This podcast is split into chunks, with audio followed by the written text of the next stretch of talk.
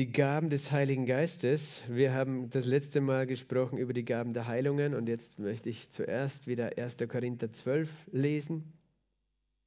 1. Korintherbrief, Kapitel 12 und ab Vers 7 folgende. Jedem aber wird die Offenbarung des Geistes zum Nutzen gegeben. Denn dem einen wird durch den Geist das Wort der Weisheit gegeben, einem anderen aber das Wort der Erkenntnis nach demselben Geist, einem anderen aber Glauben in demselben Geist, einem anderen aber Gnadengaben der Heilungen in dem einen Geist, einem anderen aber Wunderwirkungen einem anderen aber Weissagungen, einem anderen aber Unterscheidungen der Geister, einem anderen verschiedene Arten von Sprachen, einem anderen aber Auslegung der Sprachen. Das alles wirkt ein und derselbe Geist und teilt jedem besonders aus, wie er will. Amen. Vater, danke für dein Wort, danke für diese, diesen Text, mit dem du uns ja, lehren möchtest, inspirieren möchtest, Herr, Glauben hervorbringen möchtest. Heiliger Geist, du bist der, der uns in alle Wahrheit leitet. Du bist unser Lehrer, auch heute Abend. Und wir bitten um dein Reden heute. Herr, dass wir nicht nur Hörer sind, sondern auch Täter des Wortes. Dass wir nicht nur Information haben, sondern dass Glaube kommt durch Offenbarung im Namen Jesu. Amen. Jeden wird die Offenbarung des Geistes zum Nutzen gegeben. Äh, ich musste etwas korrigieren. Vor zwei Wochen, wie ich da gelehrt habe, habe ich über die Offenbarung von Jesus Christus geredet und die Offenbarung des Heiligen Geistes. Ähm, das sind zwar im Deutschen die zwei gleichen Worte, aber im, Griechischen, ich habe extra nochmal nachgeschaut, sind es unterschiedliche Worte. Das Wort äh, für Offenbarung von Jesus ist die Apokalypse im Johannes, Apokalypse. Und das bedeutet enthüllen und das Wort, das hier steht für Offenbarung, ist das Wort Phanerosis, das heißt, bedeutet in Erscheinung treten eigentlich. Etwas tritt in Erscheinung. Nur das möchte ich korrigieren, weil ich möchte nicht uh, ungenau die Dinge sagen. Und da habe ich zwar über die Offenbarung geredet, die im Deutsch das gleiche Wort ist, aber im Griechischen unterschiedlich und auch einen unterschiedlichen Charakter hat. Also es gibt die Offenbarung, wo es darum geht, dass etwas, das verborgen ist, enthüllt wird. Aber es gibt auch die Offenbarung des Heiligen Geistes, wo es darum geht, dass, es, dass er in Erscheinung tritt. Er ist schon da, er ist unsichtbar und plötzlich manifestiert er sich. Auf einmal ähm, ist er angreifbar für uns sozusagen. Und hier geht es um die Gaben des Heiligen Geistes, die sich manifestieren, die der Heilige Geist manifestiert. Und das ist auch der Grund, warum wir lehren, dass diese Gaben alle übernatürliche Gaben sind, die plötzlich sozusagen da sind. Plötzlich äh, sind sie da, plötzlich sind sie greifbar für uns. Der Heilige Geist ist da, aber plötzlich äh, offenbart er seine Gegenwart, indem er seine Gaben manifestiert, sagt man auch. Aber eben, man könnte auch sagen, in Erscheinung treten lässt, wenn etwas, das unsichtbar ist, wird sichtbar. Du lässt einen Samen in die Erde, der ist zuerst unsichtbar und plötzlich tritt er in Erscheinung, ist der Same da. Und so ist es auch mit den Gaben des Heiligen Geistes. Und wir reden darüber, nicht nur damit wir etwas wissen, weißt du, weil Wissen bläht auf. Wissen macht uns stolz, wenn wir denken, wir wissen alles. Es geht nicht darum, dass wir sagen können, wir wissen alles über den Heiligen Geist, sondern der Herr möchte uns lehren. Er möchte Glauben hervorbringen. Glaube kommt aber durch das Hören wenn wir nicht hören, haben wir nicht Glauben, können wir nicht glauben. Du kannst nur glauben für Dinge, die du erkannt hast, die du verstanden hast, die du ergriffen hast, die der Heilige Geist in dich hineingelegt hat. Und so gehen wir durch diese Gaben des Heiligen Geistes und ich erwarte, die Zunahme der Manifestationen, weil diese Manifestationen damit zu tun haben, dass wir im Glauben sie empfangen und ergreifen und in der Regel durch unsere Worte auch freisetzen. Die man, jede dieser Gaben, in der Regel wird sie durch, durch Worte, die gesprochen sind, freigesetzt. Jemand spricht es aus und es passiert dann, diese Heilung oder diese Prophetie wird ausgesprochen, freigesetzt, Sprachenrede. Also es hat damit zu tun, dass wir es glauben, dass wir es empfangen, dass wir es glauben und dann aussprechen.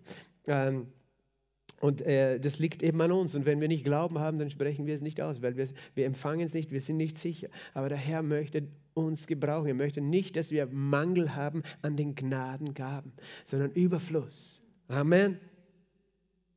Genau.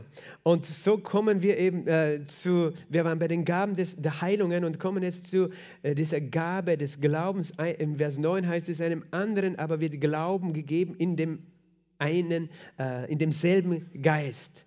Glauben wird dem einen gegeben in demselben Geist. Was ist hier gemeint mit der Gabe des Glaubens? Wie gesagt, es ist nicht allgemeiner, es kann nicht allgemeiner Glauben sein, weil hier redet es davon, dass es in Erscheinung tritt, wann und wie der Heilige Geist will.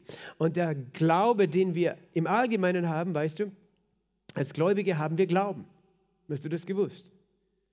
Da sind wir nicht abhängig von den Gaben des Heiligen Geistes, um Glauben zu haben. Äh, Im allgemeinen Sinne, im Römerbrief Kapitel 12 steht das dezidiert so drin, dass wir Glauben haben. Im Römer 12 und Vers ähm, 3 heißt es im zweiten Teil des Verses, jeder von uns soll besonnen sein, wie Gott einem jeden das Maß des Glaubens zugeteilt hat.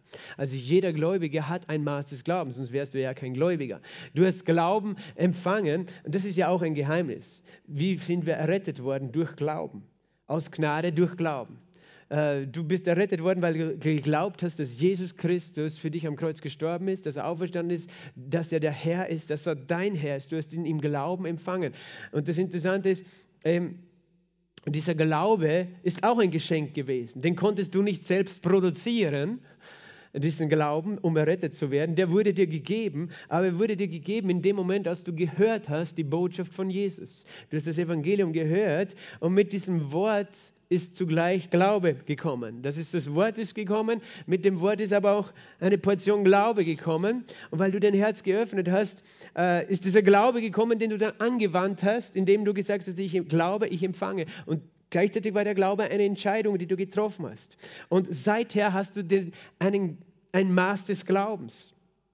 Äh, äh, äh, als Gläubiger. Aber wir sehen schon im Alten Testament hatten Menschen Gläubig, äh, Glauben, die noch nicht von neuem geboren waren. Abraham glaubte Gott. Er glaubte ihm gemäß dem Maß des Wortes, das er gehört hat. Er hat gehört, du wirst ein Vater vieler Nationen werden. Abraham glaubte Gott und es wurde ihm zur Gerechtigkeit gerechnet. Das heißt, mit dem Wort kommt im allgemeinen Sinn immer der Glaube mit, auch das Wort zu glauben, zu empfangen und das, diesen Glauben können wir dann auch wieder anwenden. Äh, das ist das Geheimnis. Wir brauchen den Glauben, aber den Glauben können wir selbst nicht produzieren.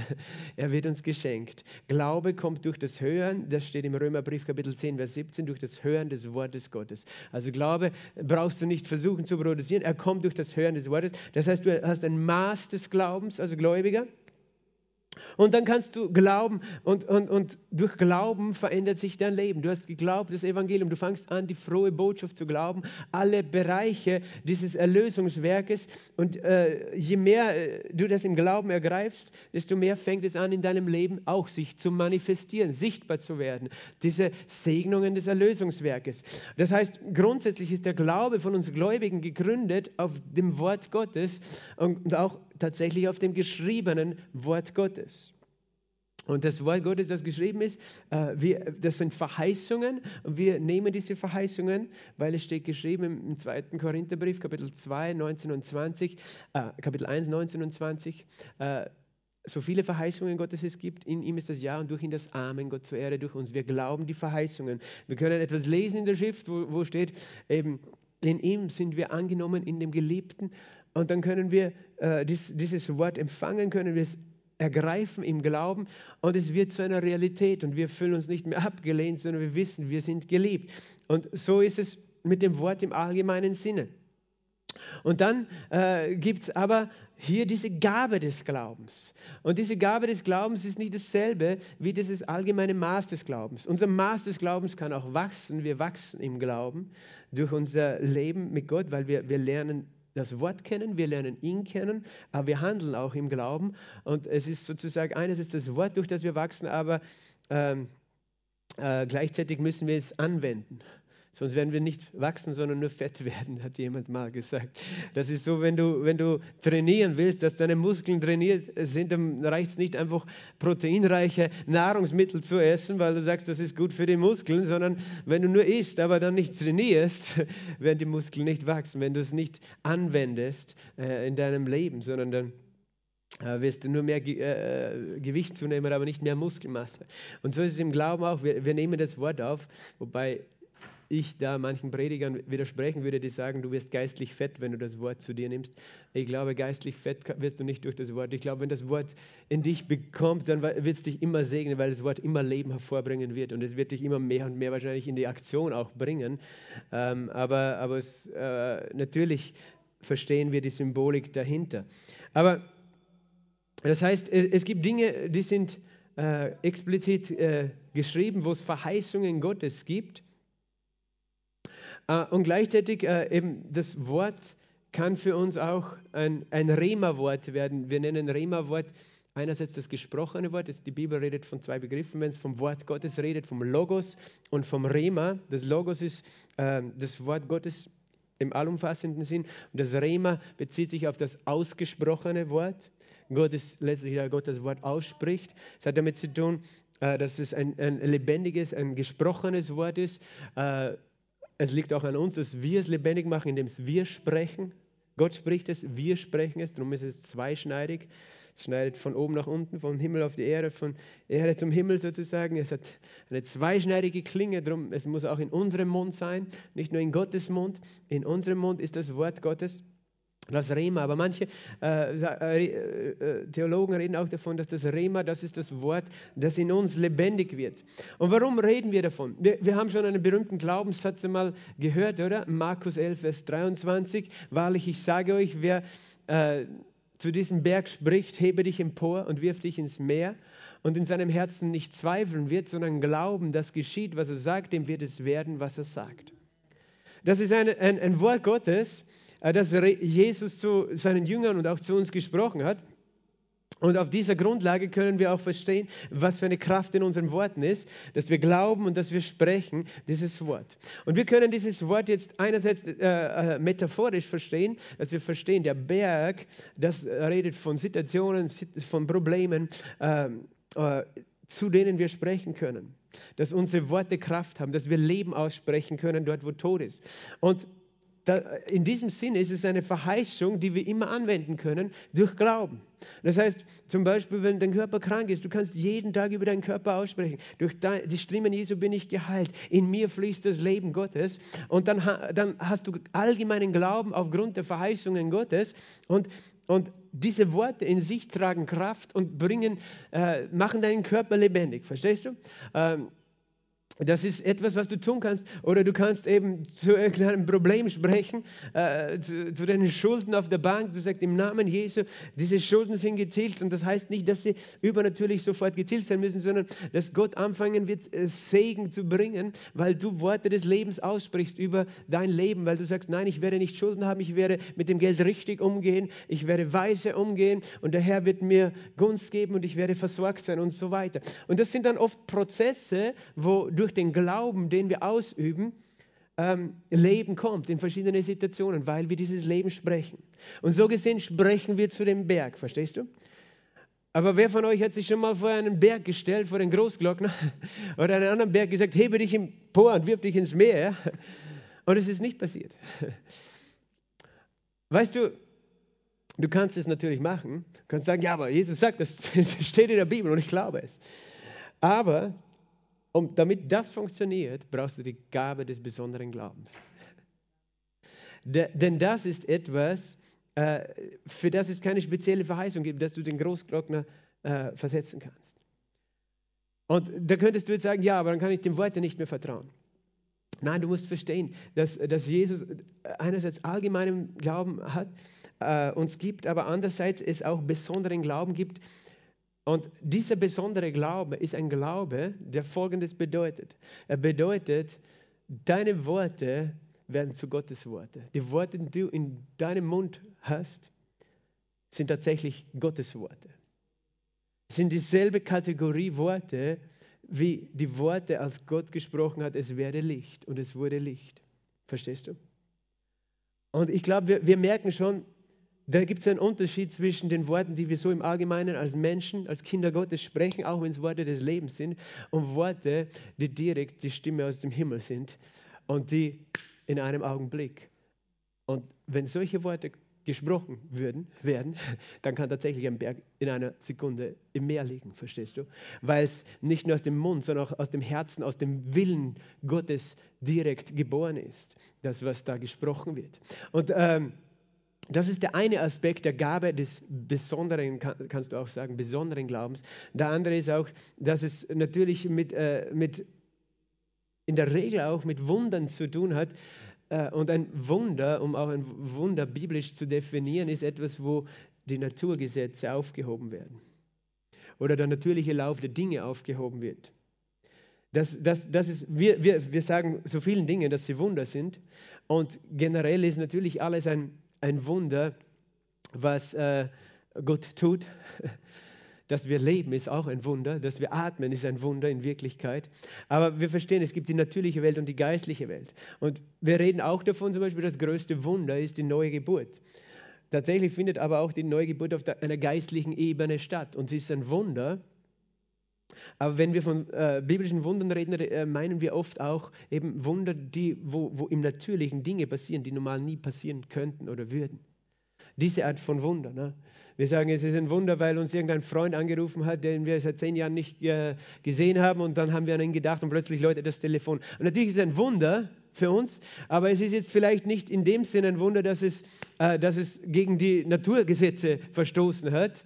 Es ist zwar etwas Geistliches passiert, du denkst an ihn und er ruft dich an, verstehst du? Es ist ein Wunder, auf der geistlichen Ebene, aber ähm, Wunder sind sehr, äh, biblische Wunder reden oft von dem, was in der natürlichen Ebene etwas passiert.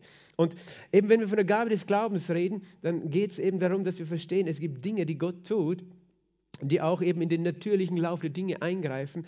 Für die kannst du nicht einfach so glauben, verstehst du? Du kannst allgemein Glauben haben für Heilung auf der Grundlage des Wortes Gottes. Und wie gesagt, du sprichst dieses Wort der Heilung und der Erlösung über deinen Körper und Heilung wird geschehen. Das ist Heilung durch das Wort Gottes, das in dir wirkt, durch deinen Glauben. Aber es gibt dann auch äh, die Gabe der Heilung, die eigentlich auch mit, mit Wunder zu tun hat, weil in diesem, in dieser, bei dieser Gabe oft in einem Augenblick schon eine Veränderung geschieht in, und nicht erst äh, durch einen Prozess äh, und, und sozusagen auch natürliche Abläufe ausgehebelt worden sind.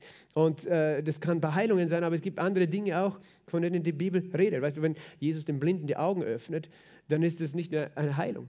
Weil wenn zum Beispiel ein Sehnerv gar nicht vorhanden ist oder äh, zerstört ist, dann ist er nicht krank und braucht Heilung, sondern dann muss er erst vielleicht geschaffen werden oder die Linse fehlt im Auge, was auch immer. Verstehst du? Dann, dann, dann passiert in einem Augenblick etwas und das ist auch äh, mehr als eine Heilung, es ist dann ein Heilungswunder, wenn du so möchtest.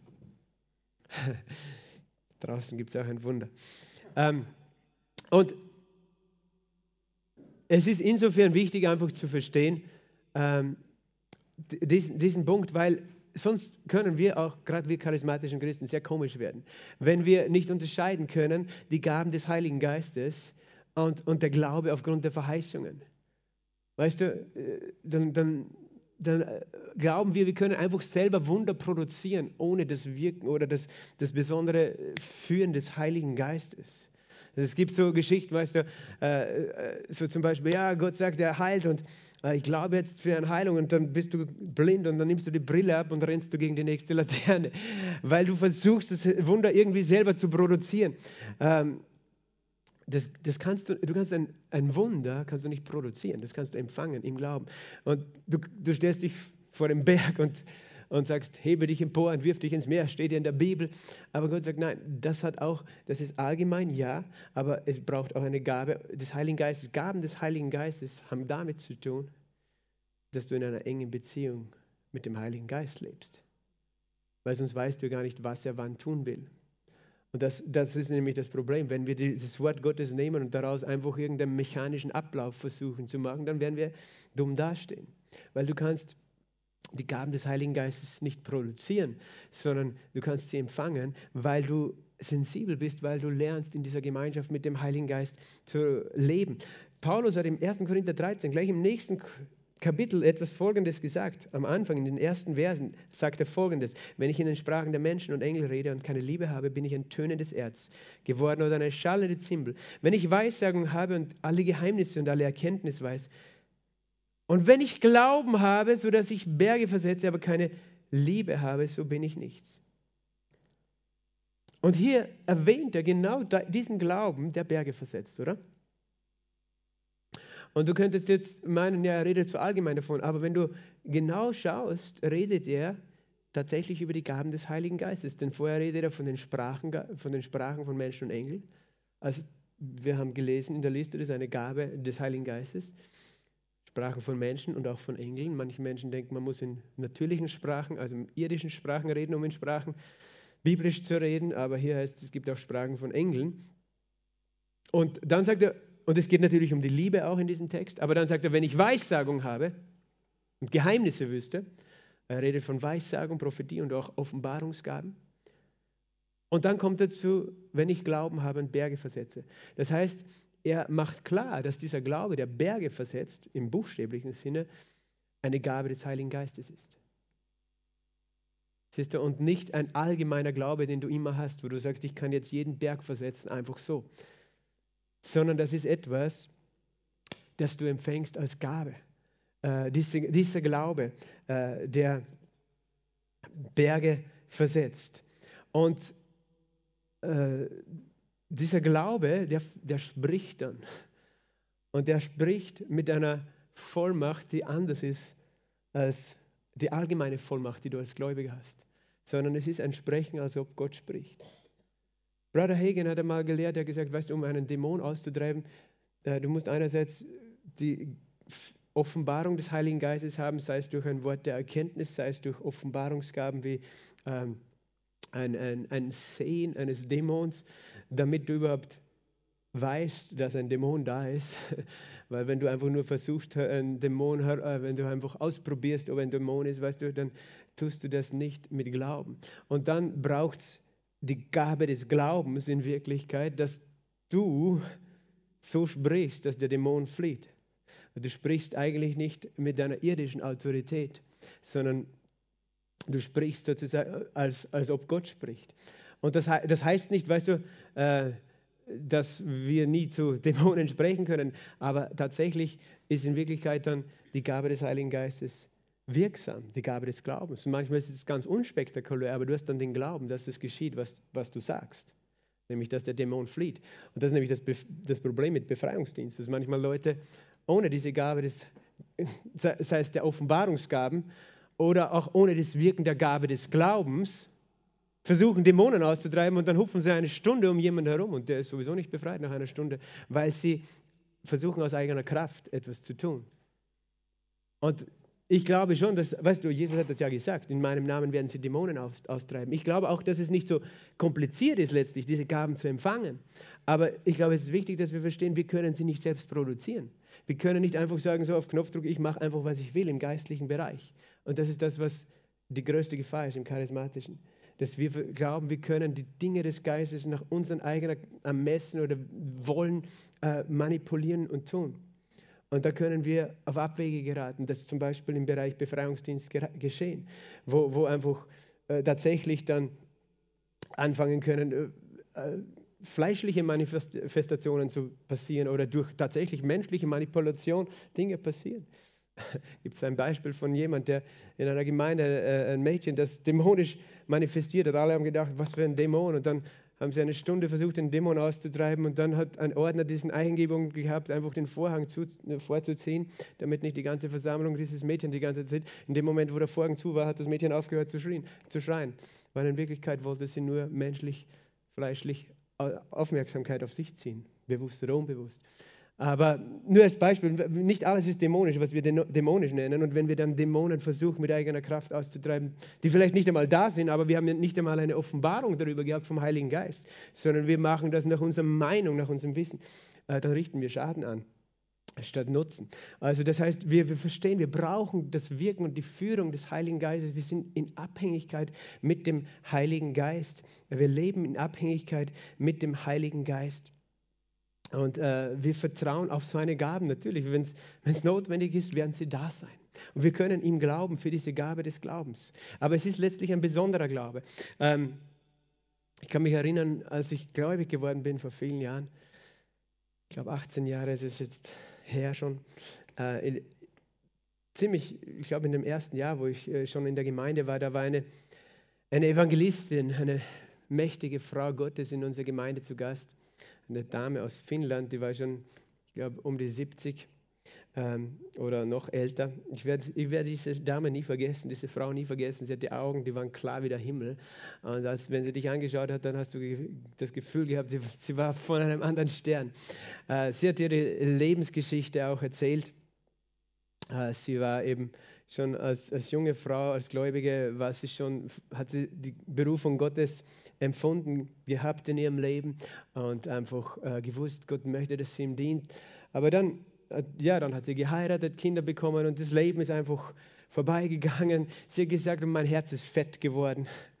geistlich gesehen. Also im Sinn von unsensibel. Ich, sie war einfach beschäftigt mit dem Alltag, mit dem Leben, das man halt so lebt. Die Kinder sind größer geworden. Ähm, aber irgendwann ist ein Erwachen gekommen und es hat ähm, damit zu tun gehabt, dass ihr Mann, der Sportler war, am Weihnachtsabend, ich, ich kann dieses Zeugnis noch so genau erzählen, weil, weil es so, so stark war, was sie erzählt hat. Und es ist so lange her, äh, an einem Weihnachtsabend, ihr Mann äh, war dann, äh, sagt sie, im Bad und plötzlich äh, ja, ist irgendwie, hat sie was gehört und dann hat sie gemerkt, der, der muss sowas wie einen Herzinfarkt gehabt haben, war auf einmal kein Puls mehr und gar nichts mehr. Und ja, sie war fertig. Und dann hat sie angefangen zu beten und hat gebetet und gebetet, natürlich zu Gott geschrien. Sie hat gesagt, sie weiß gar nicht, wie lange. Sie hat geweint, gebetet, zwei Stunden oder so. Und plötzlich hat sie erzählt, ist, ist, ist diese Kraft des Heiligen Geistes auf sie gekommen. Und sie ist aufgestanden. Sie war nicht in ihrem normalen Zustand. Es war die Salbung des Heiligen Geistes. Und sie hat gesprochen im Namen Jesu, äh, steh auf. So wie, also ob Gott gesprochen hätte. Aber das hat sie nicht selbst produziert, sondern das war plötzlich da. Sie hätte, das, sie hätte sich das gar nicht getraut, einen Toten aufzuwecken. Aber sie hat es gemacht, weil der Heilige Geist es bewirkt hat. Und der Mann ist wieder lebendig geworden. Halleluja. Und äh, das hat dazu geführt, dass sie ihr Leben radikal Gott geweiht hat. Sie ist dann in die Bibelschule gegangen. Sie hat erzählt, wie sie dort drei Wochen gefastet hat. Und äh, ja, dann äh, ist sie als Missionarin, äh, Predigerin unterwegs gewesen und hat unzählige Wunder gesehen. Sie hat erzählt, wie sie in Peru war, irgendwo in einem Dorf und, und dann mal taubstumme und dann legt sie die Hände auf die Ohren und sagt, sei geöffnet und, und die Ohren waren offen und auf einmal kamen noch mehr und mehr und dann waren 10, 15 Taubstumme einfach so geheilt. Aber verstehst du, das ist mehr als einfach Glaube auf Grundlage der Verheißungen der Bibel. Das ist Glaube, der plötzlich da ist, der vorher nicht da war. Glaube, etwas zu tun, das du normal nicht tun würdest. Oder das du auch nicht selbst produzieren kannst, sondern es überkommt dich die Kraft, die Salbung des Heiligen Geistes. Und dann, kannst, dann fangst du an, solche Dinge zu sprechen. Und es ist wichtig, dass wir das verstehen, ähm, dass wir allgemeinen Glauben haben, den wir immer anwenden können. Wir können immer im Glauben für Menschen beten, aber dass wir uns auch hingeben dürfen an den Heiligen Geist, der diesen besonderen Glauben freisetzen möchte, den wir aber nicht produzieren, sodass Wunder in einem Augenblick geschehen. Amen.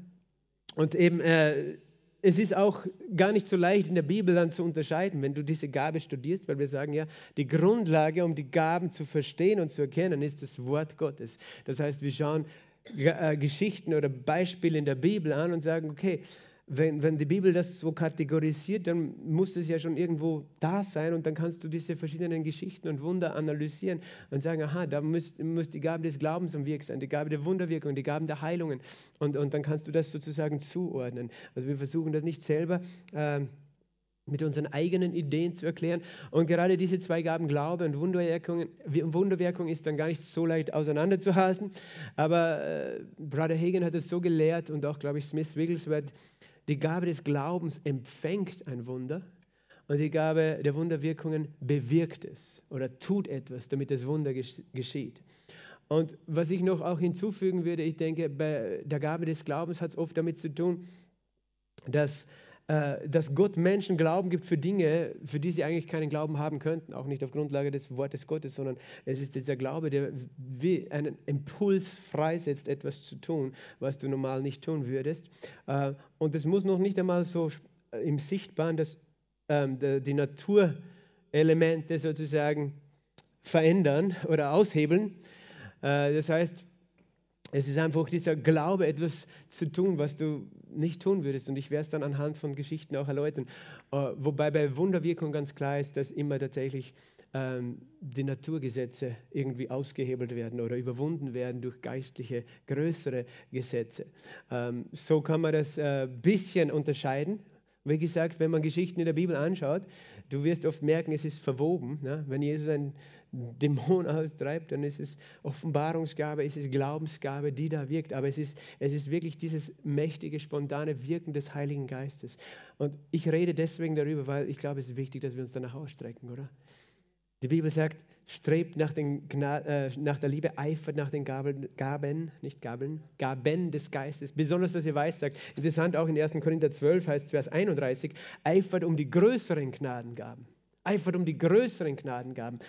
Und äh, kann man auch auf zwei Arten auslegen. Eine Auslegung sagt, es, die größere Gnadengabe ist immer die, die gerade gebraucht wird.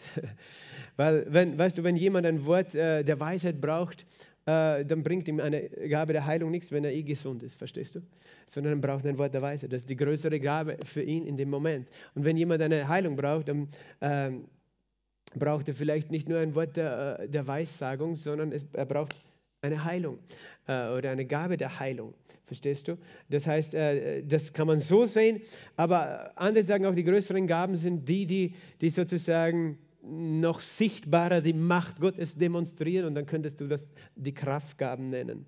Ähm, und, und das ist insofern vielleicht für uns auch ein Gedankenanstoß, weil ich glaube, Weissagung ist oft das, was am meisten präsent ist in Gemeinden. Weissagung, teilweise auch Sprachenreden. Es gibt viele pfingstlich-charismatische Gemeinden, äh, wo auch viel gesagt wird, ja, der Herr sagt, und das wird oft Menschen ermutigt. Das kommt sehr oft vor und das ist wunderbar. Aber mit diesen Kraftgaben von Heilungen, spontanen Heilungen, Zeichen und Wunder, äh, da haben wir oft viel weniger Erfahrung, wenn wir ehrlich sind. Äh, vielleicht ist es uns nicht bewusst. Ich denke, es kommt öfter vor, als wir vielleicht das merken, dass der Heilige Geist uns besonderen Glauben gegeben hat oder dass etwas mehr als eine Heilung war, nämlich auch ein Wunder war oder dass eben eine Heilung spontan geschehen ist. Und weißt du, auch das geschieht in unserer Gemeinde, dass manchmal Heilungen spontan geschehen, äh, dass, dass Dinge eben in Ordnung kommen, die tatsächlich kaputt sind und nicht nur geheilt werden. Ich glaube schon, dass wir das haben, aber ich glaube, es gibt mehr. Und wenn es heißt, weißt du, Gott ermutigte uns ja. Und das sage ich wirklich ganz bewusst, weil wir, wir wissen, es muss alles in einem guten Maß sein. Wir, das Erste ist immer Jesus und es geht um ihn. Wir lieben ihn, wir suchen ihn. Aber wenn er in seinem Wort sagt, eifert um die größeren Gnadengaben, dann ist es doch sein Wille, dass wir das erleben und empfangen.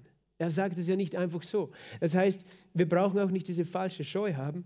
Ja, wir wollen nur auf Jesus schauen und, und, nur nach Jesus streben. Wir dürfen nicht nach den Gaben streben, weil Jesus sagt das nicht, dass wir nicht danach streben dürfen, sondern wir verstehen, es geht nicht darum, dass wir die Gaben haben, um uns selbst zu profilieren oder zu verherrlichen oder wichtig zu machen. Aber Gott möchte tatsächlich übernatürlich eingreifen in dieser Welt und auch durch Wunder eingreifen in dieser Welt. Ein Wunder, weiß ein Mensch kann nie errettet werden also durch ein äußeres Wunder.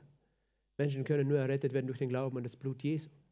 Aber ein Wunder zeigt zu dem, der die Wunder tut. Ein Wunder ist ein Zeichen, verstehst du? Und das Zeichen zeigt immer auf Jesus. Und Wunder haben die, diese Kraft, auf Jesus zu, hinzuweisen.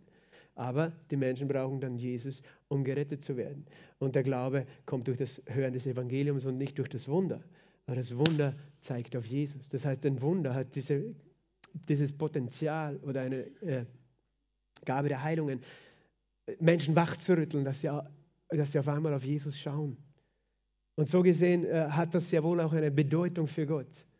Das ist mir ganz wichtig, einfach, dass wir da einfach das alles in einem gesunden Maß haben, aber wir wollen nicht solche Wunder-Junkies deswegen werden. Weißt du, kannst nach Wundern suchen, um etwas Spektakuläres immer zu erleben, weil du brauchst einen Kick. Ähm, und natürlich, das kann auch diese Gefahr sein. Weißt du, die Welt braucht das Wunder nicht, um ein Spektakel zu haben, sondern die braucht das Wunder, um die Liebe Gottes anfangen zu können, zu sehen und hinzuschauen auf Jesus. Aber das ist natürlich diese Gefahr, dass wir Menschen mit unserem äh, Gefangensein in diesen irdischen Sinnen, in diesem Unglauben auch, dass wir immer etwas Sichtbares wollen, damit wir glauben. Das ist die Gefahr mit den Wundern, sage ich mal. Und darum können wir Wunder nicht erzwingen. Äh, aber darum ist es auch so, dass du nicht einfach sagen kannst, ich stelle mich zu dem Berg und der wird sich ins Meer werfen und dann werden alle sagen, schau, das ist ein mächtiger Mann und, durch die, und sein Gott ist mächtig, weißt du. Darum geschehen solche Dinge nicht auf unsere eigene Willen, sondern durch das Offenbaren des Heiligen Geistes. Durch dieses, äh, und das kommt aus der Beziehung. Und dann wissen wir einfach, jetzt ist das zu tun oder das zu sagen. Okay, und ähm, äh, wenn du die Bibel anschaust, eben, du kannst durch alle Bücher, auch im Alten Testament, es ist so ein Buch voller Wunder. Dieses Buch ist ein Buch voller Wunder. Und da kannst du lernen, wie eben diese Gaben sich manifestieren. Zum Beispiel, es gibt eine Geschichte. Isaac, der Sohn Abrahams, äh, ging in der Zeit einer Hungersnot, einer Dürre nach Gera. Und das heißt in 1. Mose 26, Vers 12, Isaac säte in diesem Land und gewann in jenem Jahr, und das war ein Jahr der Dürre, das Hundertfache. So segnete ihn der Herr. Und der Mann wurde reich und wurde immer reicher, bis er sehr reich war. Das war in der Zeit der Hungersnot. Man kann so einen Text lesen und merkt gar nicht. Ich glaube, das war mehr, als dass Isaac nur gedacht hat, ich probiere zu sehen. Ich glaube, dass er besonderen Glauben hatte, zu sehen. Das ist jetzt meine Interpretation, okay? Aber es gibt eine wunderbare Geschichte, äh, eine moderne Geschichte, die ein bisschen ähnlich ist. Äh, sie, sie spielt in Südafrika vor, weiß ich nicht, 30, 40, 50 Jahren. Angus Buchan, du kennst ihn, der Astrid nickt. Ein, ein Farmer, der in Südafrika gelebt hat, der, der äh, und es gibt einen Film über ihn, den er selbst auch veranlasst hat, dass er gedreht wurde. Der heißt uh, auf Englisch Faith Like Potatoes, Glaube wie Kartoffeln oder im Deutsch tief verwurzelt, kann man sich sicher irgendwo organisieren. Aber in diesem Film, eben dieser Mann, der bekehrt sich dann in diesem Film auch. Und uh, da ist auch eine Zeit der Dürre und der Trockenheit. Und dieser Bauer in dieser, in, äh, geht zu diesem trockenen Acker und baut Kartoffeln an. Und jeder, der mit Landwirtschaft sich auskennt, der weiß, dass Kartoffeln sehr viel Wasser auch brauchen, um gut zu wachsen. Und dass es jetzt nicht das beste Frucht ist, die du in einer trockenen Jahreszeit anbauen kannst. Und äh, es ist eine sehr trockene Zeit und es passieren in dem Film mehrere Wunder, nicht nur in dem Film, in seinem Leben sind Wunder passiert. Aber als dann die Zeit der Ernte war, ging er im Glauben raus zu diesem Acker und mit seinem äh, also Helfer, den er dabei hatte, und sie fingen an auszugraben im Glauben und da waren riesige Kartoffeln, die sie geerntet haben. Und ich denke, dass dieser Mann äh, ausgestattet war und auch noch ist, das ist ein mächtiger Mann Gottes, mit dieser Gabe des Glaubens.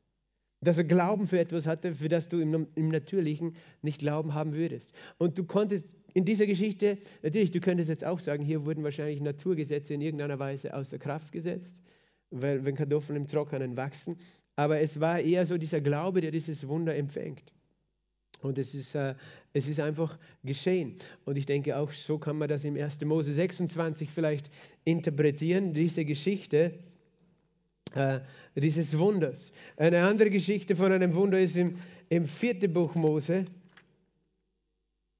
äh, im vierten Buch Mose, äh, im Kapitel 21. Ich werde das aus Zeitgründen nicht alles lesen, ihr könnt das lesen, aber ich möchte euch alle ein bisschen inspirieren über äh, die Wunder Gottes. Als feurige, giftige Schlangen unter das Volk Israel kamen und äh, Mose von Gott den Auftrag hatte, diese Schlange zu machen, die ans, ans äh, Holz hing.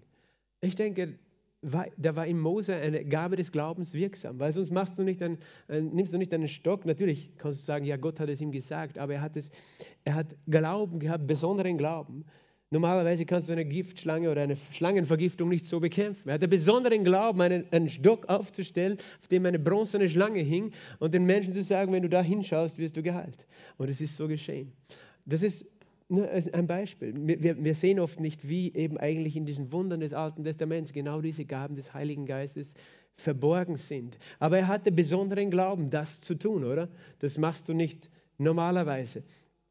Äh, wenn du gehst zu Josua in der Bibel, Josua in der Bibel, äh, im Josua Kapitel 10, da gibt es diese Begebenheit, wo äh, Josua einen Kampf kämpfen musste, weil einige Könige sich gegen äh, ihn und sein Volk äh, aufgemacht hatten zu kämpfen. Äh, aber der Herr hat eben das Volk Israel gesegnet, ihnen Überhand gegeben und äh, er wollte, dass sie wirklich einen völligen Sieg haben, nicht, dass die Feinde alle flüchten können. Und es heißt hier in Josua Kapitel 10 und Vers 12, es ist ein Wunder, das nur in ein paar Versen hier steht. Damals redete Josua zum Herrn und zwar an dem Tag, als der Herr die Amoriter vor den Söhnen Israel dahingab und sagte vor den Augen Israels, Sonne stehe still zu Gibeon und Mond in Tal Ayalon.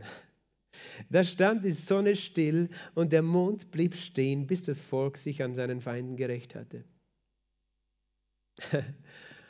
ist es nicht geschrieben im Buch Jascha? Okay, vielleicht nur so als Anekdote, das Buch Yashar, das existiert wirklich, wurde gefunden in den Qumran-Funden. Äh, es ist ein sehr, sehr interessantes Buch und es wird in der Bibel zitiert, also kann seine Glaubwürdigkeit angenommen werden. Ähm, ist sehr spannend zu lesen, findet man im Internet, allerdings habe ich es nur auf Englisch gefunden als PDF-Dokument, das Buch Yashar. Ähm, gibt einfach ein bisschen Hintergrundinformationen zu manchen biblischen äh, Geschichten darüber hinaus aber ist nicht im Widerspruch zur Bibel, muss man auch dazu sagen. Auf jeden Fall, das Buch Jascha hat es auch vermerkt, diese Geschichte. Aber stell dir den Josua vor. Wie kommt er auf die Idee? Da gab es keine Verheißung, auf die er sich gestellt hat, oder? Er gesagt hat, äh, Gott, du sagst, ich soll zur Sonne sprechen ähm, und sie wird stehen bleiben. Sondern das war in einem Moment da, dieser Gedanke vielleicht in ihm. Hey, die Sonne geht unter, aber wir haben noch etwas zu tun. Auf einmal überkommt ihn die Kraft des Heiligen Geistes und er spricht zur Sonne. Und die Sonne ging nicht unter einen ganzen Tag lang. Das ist übernatürlich. Das ist ein Wunder, das viele Menschen gar nicht wissen, dass es in der Bibel steht, dass die Sonne stehen geblieben ist. Aber wer von euch hat schon mal probiert, dasselbe zu tun? Hat es funktioniert, dass du gesagt hast, oh, so ein schöner Sonnenuntergang, Sonne bleibt jetzt stehen im Namen Jesu. Das kannst du wohl tun und kannst sagen, ja, aber Josua hat es auch gemacht. Und Jesus hat gesagt, wir dürfen zu dem Berg sprechen. Aber das ist nicht äh, aus dem Heiligen Geist, aus seiner Gabe geboren, das ist sonst aus deinem Fleisch geboren, weil du das dir wünschst. Aber in dem Fall wollte Gott es so. Und Gott hat Josua inspiriert, so zu sprechen, als ob Gott sprechen würde, oder?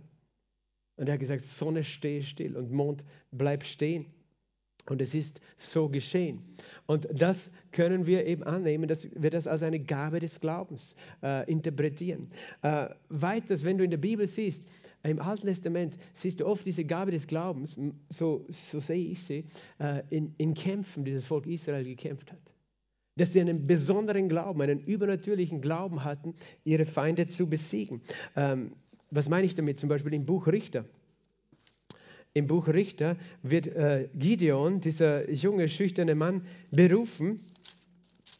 Im Kapitel 6 äh, von Gott, äh, er wird berufen, das Volk zu befreien von seinen Feinden, von den Midianitern. Und dann soll er eine Armee, dann trommelt er eine Armee zusammen, aber Gott sagt, diese Armee ist viel zu groß und er, er siebt sie aus, diese Armee. Und dann bleiben noch 300 Leute über. Und Gideon zieht los und, um, äh, zu diesem Lager des Feindes. Und dieses Lager, es wird beschrieben eben, das sind Menschen wie Sand am Meer, so wie Heuschrecken. Eine, eine, eine unzählbare Menschen, vielleicht ein paar hunderttausend feindliche Soldaten. Ich glaube nicht, dass du in deiner natürlichen Fähigkeit, in deinem natürlichen Glauben in der Lage bist, dich gegen so eine Feinde, feindliche Armee aufzumachen. Ich glaube, dass Gideon bekleidet war, und die Bibel äh, sagt auch, der Geist des Herrn umkleidete Gideon mit unter anderem der Gabe des Glaubens. Dass er diesen besonderen Glauben hatte, zu empfangen, diesen Sieg. Und darum sage ich, weißt du, in diesem Fall steht es ja nicht einmal dezidiert, dass Gideon gesprochen hat, äh, okay, so und so wird es geschehen und wir werden die Feinde äh, auf diese Weise äh, besiegen. Also äh, ich meine damit, er hat nicht so wie Josua gesprochen, er, nicht, er ist nicht vor dem Lager gestanden, Feinde seid besiegt. Zumindest lesen wir es nicht. Aber er hatte besonderen Glauben. Und diesen Glauben den kannst du nicht nachmachen. Und das ist wichtig für uns zu verstehen, weil sonst sind wir manchmal frustriert, denken, was bin ich für einer? Weißt du, Gideon war ein ganz ein schüchterner Mensch, aber er wurde bekleidet mit der Kraft des Heiligen Geistes. Und genauso kann Gott dich nehmen und, und dich in eine Position bringen, wo du Dinge tust oder sagst oder machst, die du aus dir selbst nie machen könntest oder wolltest oder solltest. Ähm, aber es wird geschehen. Aber du kannst es nicht einfach nachmachen, nur weil es der eine gemacht hat. Verstehst du? Diese Situation. Vor 300 äh, äh, Feinden. Und dann haben sie nur diese Krüge und Fackeln gehabt und diese Krüge zerbrochen und, und dann sind da gestanden und, und Gott hat ein Wunder getan. Die Feinde haben sich gegenseitig umgebracht. Und, und sie mussten nicht einmal kämpfen, verstehst du? Also da brauchst du das Wirken des Heiligen Geistes. Eine, äh, und, und dann kannst du in der Bibel weiterlesen, im ersten Buch Samuel zum Beispiel.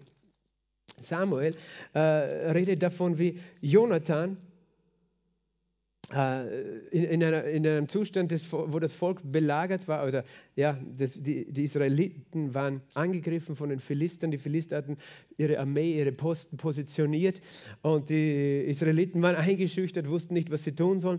Aber Jonathan und sein Waffenträger hatten eine Idee. Und die Idee war, sie waren in einer, die Feinde waren auf so einer Anhöhe, unten war ein Tal, die hatten dort einen Wachposten. Sie hatten die Idee, da einfach raufzugehen äh, am helllichten Tag, wo die Feinde sie sehen konnten. Und er hat gesagt, das Zeichen, dass Gott sie besiegen wird, wird sein, wenn wir sagen, äh, sie haben sie verspottet, weißt du. Jonathan und äh, sein Waffenträger haben die Feinde, die oben waren, verspottet. Und er hat gesagt, wenn sie sagen, kommt rauf, wir werden euch schon äh, Bescheid geben, das soll das Zeichen sein, dass Gott sie in unsere Hände gegeben hat. Was ja in sich schon lustig ist, weil das, dazu brauchst du nicht unbedingt äh, äh, Gott, damit die so reagieren, weil wenn du sie verspottest, dann werden sie in der Regel so reagieren. Aber äh, Jonathan hat so gesprochen und so gehandelt. Und weißt du, ich verstehe, dass das eine übernatürliche Situation war. Das war nicht eine normale Situation, sondern da war etwas, das Jonathan bewegte. Das war der Heilige Geist. Und da war eine Gabe des Heiligen Geistes, diesen Glauben zu haben. Da oben waren mindestens 20 oder so von diesen Philister-Soldaten und Jonathan, sie waren zu zweit. Und die waren oben, die hatten den Vorteil gehabt und die haben sich schon kommen gesehen. Das machst du nicht, wenn du beim normalen Verstand bist. Aber das machst du, wenn der Geist Gottes dich dazu befähigt und diesen Glauben in dir freisetzt. Aber tatsächlich musste Jonathan den Glaubensschritt machen. Weil er konnte dieses Drängen fühlen des Heiligen Geistes, aber dann hätte er denken, bist du verrückt, das mache ich nie. Und, und er hätte diese Salbung verlassen und hätte es nie gemacht. So hat er einen Sieg herbeigeführt. Und wenn du genau liest, diese Geschichte, äh, äh, wie das dann zugegangen ist. Eben, die haben gesagt, ja komm rauf, das, ihr zwei Jungen, wir werden euch fertig machen, uns ist eh langweilig. Und sie gingen ra rauf. Äh, Jonathan sagt, der Herr hat in unsere Hand gegeben in 1 Samuel 14. Und Jonathan stieg auf Händen und Füßen hinauf. Also die konnten ja nicht einmal die Hände, hatten sie frei für die Waffen beim, beim Aufstieg. Und und sein Waffenträger ihm nach. Und dann heißt und sie fielen vor Jonathan zu Boden und sein Waffenträger hinter ihm tötete er sie. Tötete sie. Weißt du, was da geschehen ist? Sie sind vor Jonathan umgefallen. Das war die Kraft des Heiligen Geistes. Er ist einfach nur gegangen, weil er hat sie gar nicht selber getötet, sondern der Waffenträger, der hinter ihm gegangen ist, hat sie dann alle der Reihe nach aufgespießt. Ich meine, es ist ein bisschen brutale Geschichte. Aber weißt du, der ist raufgegangen mit dieser Gabe des Glaubens. Er war bekleidet mit der Salbung des Heiligen Geistes. Er ging und die, diese Soldaten, die konnten ihn nicht einmal an, sondern die sind umgefallen, weil die Kraft des Heiligen Geistes gefallen ist. Und der Waffenträger hat sie getötet. Also auch, so, weißt du, so viele Wunder, die wir überlesen in der Bibel, oder? Aber warum sage ich es eben? Ich sage es einerseits, dass wir eine Erwartung haben, aber andererseits, dass du auch verstehst, du kannst sowas nicht einfach machen. Du, du kannst nicht sagen, wäre ich so wie Jonathan, weißt du? Ich sagte, wenn die Gabe des Glaubens auf dich kommt, bist du so wie er. Aber ohne sie bist du ein ganz normaler. Und wir sind das alle, ohne den Heiligen Geist. Dieselbe Geschichte ist mit David und Goliath. Weißt du, wir wissen, David hat eine Beziehung, er kannte seinen Gott. Wir wissen, dass David Glauben hatte, weil er die Schriften kannte. Aber diesen Glauben als 17-jähriger Junge mit einer Steinschleuder gegen einen Riesen von dreieinhalb Meter mit äh, einer vollen Rüstung anzutreten, das ist ein, ein Glaube, wo, sage ich mal, der menschliche Verstand kurzzeitig ein bisschen auf der Seite liegt und ausgeschalten ist.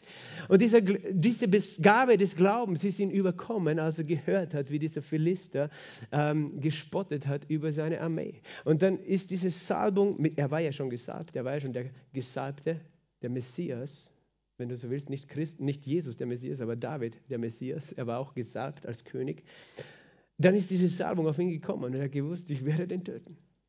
Und, und, und dazu brauchte er besonderen Glauben. Es ist eine Gabe des besonderen Glaubens, verstehst du?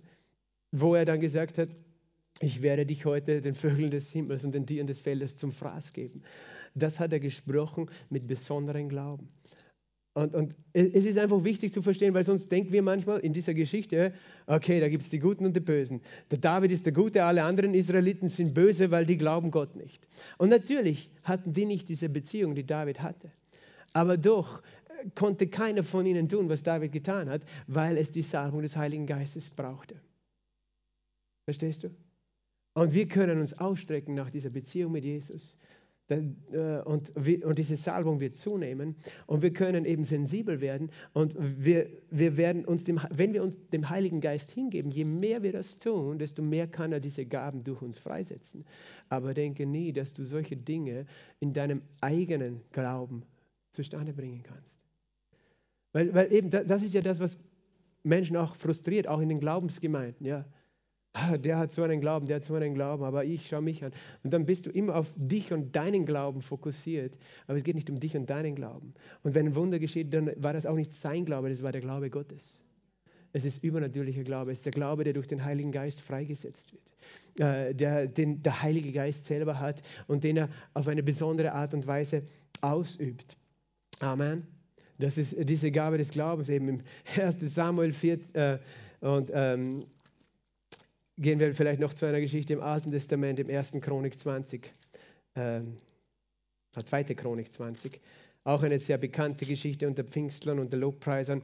Äh, der König Josaphat, äh, der eben König war, ein guter König in Israel, der angegriffen wurde von großen Armeen, feindlichen Armeen, das das Volk gesammelt hat zum Gebet. Deswegen, dann haben sie ein prophetisches Wort bekommen, fürchtet euch nicht, seid nicht niedergeschlagen. Und dann äh, gab Josaphat die Befehle, nachdem sie ermutigt worden sind, äh, sprach er eben zu dem Volk, glaubt an den Herrn, euren Gott, dann werdet ihr bestehen, glaubt seinen Propheten, dann wird es euch gelingen. Und er beriet sich mit dem Volk und stellte Sänger für den Herrn auf, die Loblieder sangen in heiligen Schmuck, indem sie vor den zu Kampf gerüsteten auszogen und sprachen, preist den Herrn, denn seine Gnade wird ewig. Und zur Zeit, als sie mit Jubel und Lobgesang anfingen, legte der Herr einen Hinterhalt gegen die Söhne Ammon. Und sie wurden geschlagen. Weißt du, das, was hier geschehen ist, ist auch durch die Gabe des besonderen Glaubens geschehen. Das machst du normalerweise nicht. Als König deine Musiker in die erste Reihe des Heeres zu stellen. Weil du weißt, da vorne brauchst du Kämpfer, die dir am besten kämpfen. Aber das machst du, wenn du weißt, Gott sagt es dir. Und dann hast du diesen besonderen Glauben. Und er hatte ja kein Vorbild für so eine. Das, wir lesen nirgends anders in der Bibel, dass jemand vor ihm das schon gemacht hat und der das nachgemacht hat deswegen. Sondern er tat es, weil der Geist Gottes ihn dazu befähigt hat. Und auch die Musiker, das ist meine Meinung, die taten es einerseits wahrscheinlich aus Gehorsam gegenüber dem Josaphat, dem König, der es befohlen hat. Aber ich glaube, dass diese Gabe dann auch auf sie übergegangen ist, dass sie mit diesem Glauben davor marschiert sind. Und ohne diese Gabe Weißt du, kann, du kannst es nicht nachmachen. Du kannst diesen Glauben nicht produzieren. Er wird dir geschenkt. Und er wird dir geschenkt in dem Moment, wo er notwendig ist. Diesen Glauben, der ist dann da, wenn du ihn brauchst, nicht eine Sekunde vorher oder später. Daniel hatte auch eine Glaubensgabe am Wirken, oder? Als er in die Löwengrube ging und schlafen ging. Weißt du, da sehen wir jetzt in dem Fall zum Beispiel auch nicht eine direkte, sichtbare Aushebelung der Naturgesetze. Natürlich vielleicht, äh, dass Gott den Löwen den Hunger unterdrückt hat, keine Ahnung was. Aber das war jetzt nicht so, dass David geschwebt ist über den Löwen, sondern die Löwen, das heißt, ein Engel des Herrn hat ihnen das, das, das Maul zugehalten oder eben verstopft oder wie auch immer jetzt. Äh. Aber Daniel empfing dieses Wunder durch Glauben. Er glaubte Gott. Und er schlief da ruhig. Äh, unter den Löwen. Aber dieser Glaube, weißt du, den kannst du nicht einfach produzieren, dass du in einer Löwengrube schlafen kannst. Aber er ist da, wenn du ihn brauchst. Und ich glaube, das ist auch ein Geheimnis für die Menschen, für die Christen, für die Märtyrer, die oft durch die schwierigsten Zeiten gegangen sind. Und wir denken oft, wie war das möglich? Und ich glaube, dass in dem Moment, wo es notwendig war, sie einen Glauben hatten, äh, den sie nicht selbst produziert haben. Wenn du die Geschichten liest, auch von den Christenverfolgern in den ersten Jahrhunderten, äh, das ist übernatürlich, wo die dann mit Freude singend und jubelnd noch gegangen sind zum Scheiterhaufen, wo sie verbrannt wurden oder während sie noch gebrannt haben, haben sie gesungen. Manchmal haben sie keine Schmerzen gehabt sogar, weil Gott das Schmerzempfinden übernatürlich weggenommen hat und sie haben nichts empfunden. Aber das, weißt du, du denkst manchmal, was wäre, wenn ich in so eine Situation komme? Ich sage dir, Menschlich gesehen hat niemand von uns so einen Glauben, schwierige Situationen durchzugehen. Das kannst du nicht. Äh, du kannst einen allgemeinen Glauben haben, an den Beistand Gottes. Das, haben, das können wir entwickeln durch das Wort Gottes. Aber diesen Glauben, weißt du, dasselbe gilt für die Jünglinge im Feuerofen. Als, als, als der König Nebukadnezar in Daniel Kapitel 3 ein, ein Standbild gebaut hat und alle mussten sich vor dem beugen, aber diese drei hebräischen Jünglinge, Shadrach, Meshach und Abednego, ähm, äh, die haben sich nicht gebeugt und der König wurde wütend und sie haben gesagt, weißt du, entweder, äh, ob Gott uns, äh, Gott kann uns aus dem Feuer retten, im Feuerofen, der die Strafe war, aber wenn er uns nicht retten wird, ähm, dann werden wir trotzdem nicht das tun, was du sagst, aber wir glauben, dass er uns retten kann.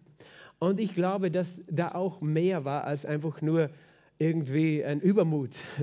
Oder ja, wir wissen weil, weil sie hatten kein, kein Vorbild dafür, dass jemand gerettet worden ist aus dem Feuer. Sie hatten wohl die Schriften Jesajas, der gesagt hat, wenn du durchs Feuer gehst, wird die Flamme dich nicht schaden.